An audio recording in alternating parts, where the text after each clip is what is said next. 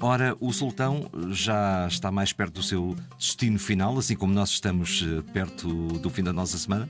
Sim, mais ou menos. É, ou seja, agora vai, vai, começar a parte mais difícil, portanto, ele realmente vai para a Andaluzia, deixa Portimão para trás, não terá talvez sido o sítio em que mais gostou de estar nesta sua passagem pela Península Ibérica, e em Espanha, em Carmona, vão começar as negociações a sério. Aqui vamos encontrar com um grande destaque tal genovês de apelido Mortara, que já tinha estado também em Portimão e que de alguma forma tinha conseguido que uh, Mulai Sheikh não, não, não entrasse numa via de ruptura com o rei uh, Filipe III, ou segundo, consoante a perspectiva portuguesa ou espanhola, e uh, agora há que negociar várias coisas. Por exemplo, há que negociar armas. Mulachek pede armas aos espanhóis, sabe que se pede, por exemplo, 6 mil arcabuzes, que pede também homens, que pede dinheiro, não é? porque uma operação militar implica sempre dinheiro,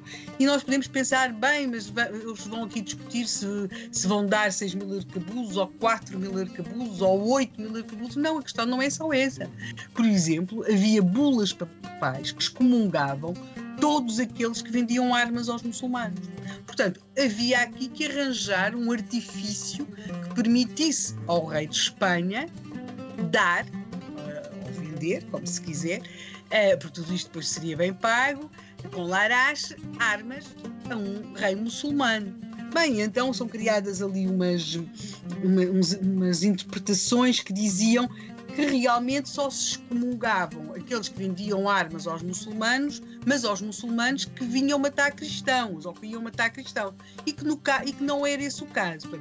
Tem, tem de se atender ali a várias circunstâncias e esta é apenas uma delas. Uh, por um lado, vemos aqui como Mulay Sheikh pede, de facto, armas, homens, meios que permitam eh, eh, quando regressar a Marrocos, afirmar-se como um vencedor, mas por outro lado, a Espanha quer negociar aquilo que Sheikh lhe tem para dar e que é Larache. Estamos a falar de uma negociação com várias cláusulas, algumas foram mais fáceis de aceitar que outras. Sabe-se, por exemplo, que Moulay Sheikh uh, propôs e isso veio a ser cumprido, que alguns dos seus filhos iriam ficar como reféns para, para ver se ele cumpria de facto aquilo uh, que, tinha, que tinha proposto. As negociações vão, vão demorar alguns meses, vão mesmo arrastar-se durante todo o ano de 1609. Sabe-se também que a dado momento, na tal localidade espanhola de Carmona, que é, que é próxima de Sevilha, uh, Mulay Sheikh terá começado a achar que, ninguém estava a prestar atenção às, às, suas propostas, que não, que não estavam a ser avaliadas, mas sim, elas foram avaliadas, uh, até o momento em que lhe foi comunicado que elas tinham sido aceites, foi ainda não tinha acabado o ano de 1609 e uh, as condições foram mais ou menos aceites de parte a parte. Pronto, agora, com tudo combinado, só falta passar à prática, não é? E foi isso que aconteceu já em 1610.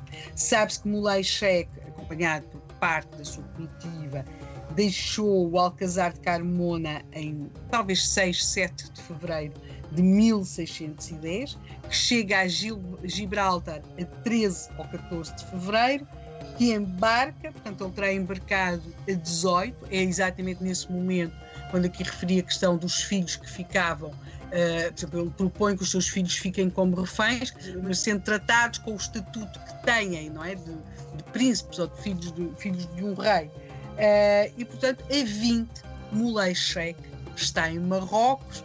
Depois começa uma outra história. Os espanhóis, de facto, vão ficar no porto de Larache uh, durante algumas décadas. Uh, Marrocos vai ter uma história atribulada, dividindo-se em dois reinos, mas essa já é outra história. A nossa história, aqui a história que aqui trouxemos esta semana, é a história daqueles dias espantosos em que um rei de Marrocos, sultão, se assim lhe quisermos chamar, chegou a Portimão e lá ficou durante algum tempo com a sua corte de 258 pessoas. Pouca a gente. Vila Nova de Portimão viveu dias espantosos nesse século XVII.